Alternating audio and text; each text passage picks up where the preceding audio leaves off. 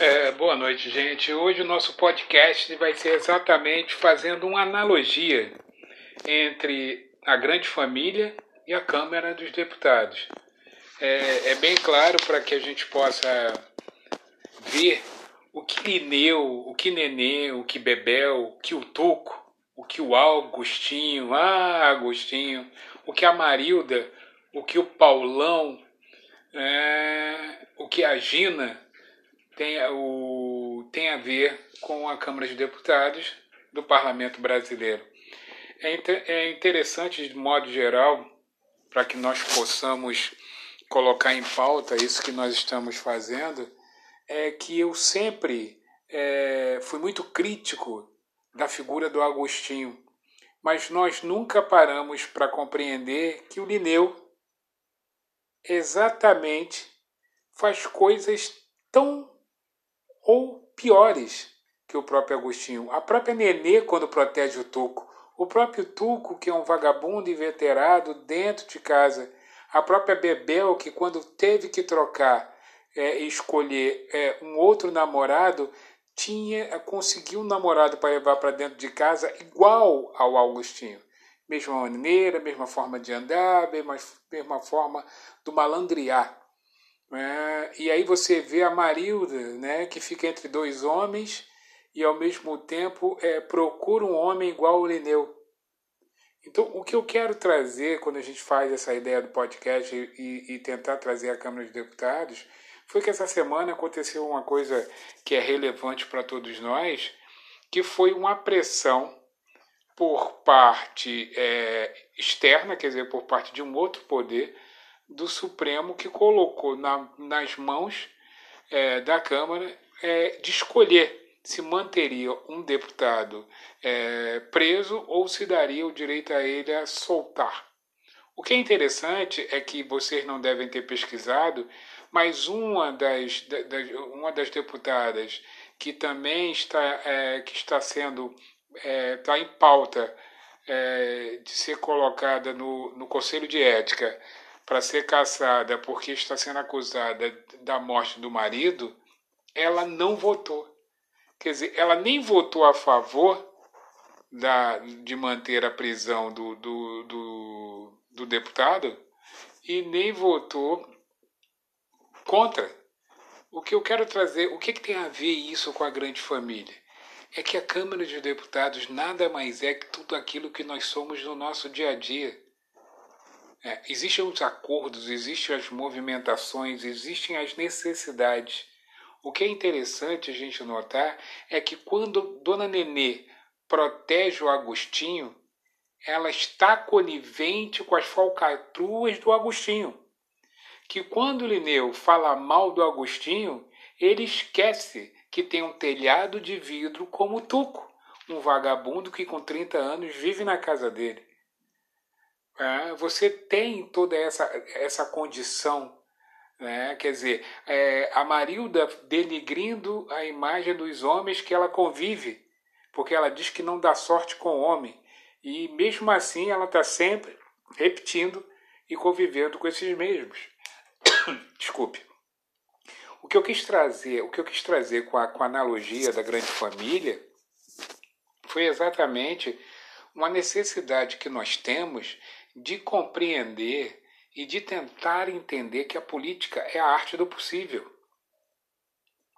Que tudo que acontece, e da ideia do Conselho de Ética, e da ideia da Câmara, e da ideia de você ter imunidade parlamentar, é compreender que nós estamos simplesmente num circo, e eu não falo esse circo denigrindo, mas é um circo, né, a arte da vida, na qual você vê que a grande família, aquele seriado que passava na Globo, nada mais era a reunião de pessoas que aceitavam a, maneira denigrante, despauterada, ilícita de ser dos seus, e com isso fazia a ideia de vender, né, como a própria Marilda fala, não, preciso conhecer um homem como Lineu. Aí a, a Nenê fala, peraí, é meu marido. Não, não, não, eu quero um homem como ele. Como assim? A ideia de fidelidade quer dizer que o que interessa é ele ser fiel. né, a ideia de esconder todas as maledicências, é, notar que a criação de uma filha foi denigrante é, e, e não se culpar pelos erros, é o que acontece com a nossa Câmara de Deputados. Que nada mais é que o nosso quintal, que a nossa cozinha, que o nosso colégio. É muito interessante nós notarmos que não houve mudança de valores. Porque nunca houve valores. Quando você faz analogia com a grande família, né? Catuca pai, catuca mãe, catuca filha. Eu também sou da família e também quero cutucar ou catucar. Traduza isso. Eu me dei bem, você se deu bem, ele se deu bem. Então, o que eu quero trazer para a nossa discussão, para que a gente possa fazer essa analogia, é que a grande família, ela nada mais é que a grande Câmara de Deputados. Quer dizer, você não pode denigrir. Se você chegar e eu fiz um levantamento de, de, dos votos sim e dos votos não, é, só teve dois partidos que evidentemente mantiveram-se na sua conjectura ideológica. O Partido Novo votou contra a prisão e o Partido dos Trabalhadores votou a favor da prisão em massa. Os outros não, cada um votou de acordo. E o que eu fiquei mais assustado é que, no caso do, do truculento deputado do PSL, né, é, o que está preso agora é, em Niterói, no batalhão de Niterói, muitas mulheres, se você for lá ver na votação, muitas deputadas mulheres votaram para que ele fosse solto. Aquele homem que denegriu, que gritou, que tentou humilhar uma policial na hora que ele estava fazendo exame de corpo belito e toda e a própria Marielle. E aí você começa a entender politicamente essa convergência da grande família e não de maneira denigrante, mas de maneira de um tomar conta do outro com a Câmara de Deputados. É o que você faz em casa, sua mãe faz isso lhe protegendo. Ela pode falar que você não presta, mas a vizinha não pode falar que você não presta, mesmo você não prestando. O que nós queremos trazer nesse primeiro podcast, nessa primeira ideia, é, é, é tentar trazer, sempre fazer é, uma convergência entre o nosso trivial e aquilo que é trivial para nós e que nós, e nós não queremos acreditar nisso. É, nós queremos fugir dessa realidade.